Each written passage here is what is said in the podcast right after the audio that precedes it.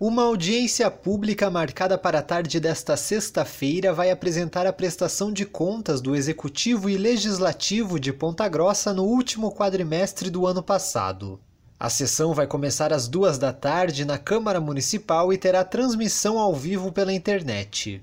A audiência tem o objetivo de explicar os gastos e receitas do setor público nesse período e como foram aplicados, além de mostrar se os percentuais das metas fiscais foram cumpridos. Durante a sessão, o secretário da Fazenda, Cláudio Grokowski, vai apresentar os dados da Prefeitura.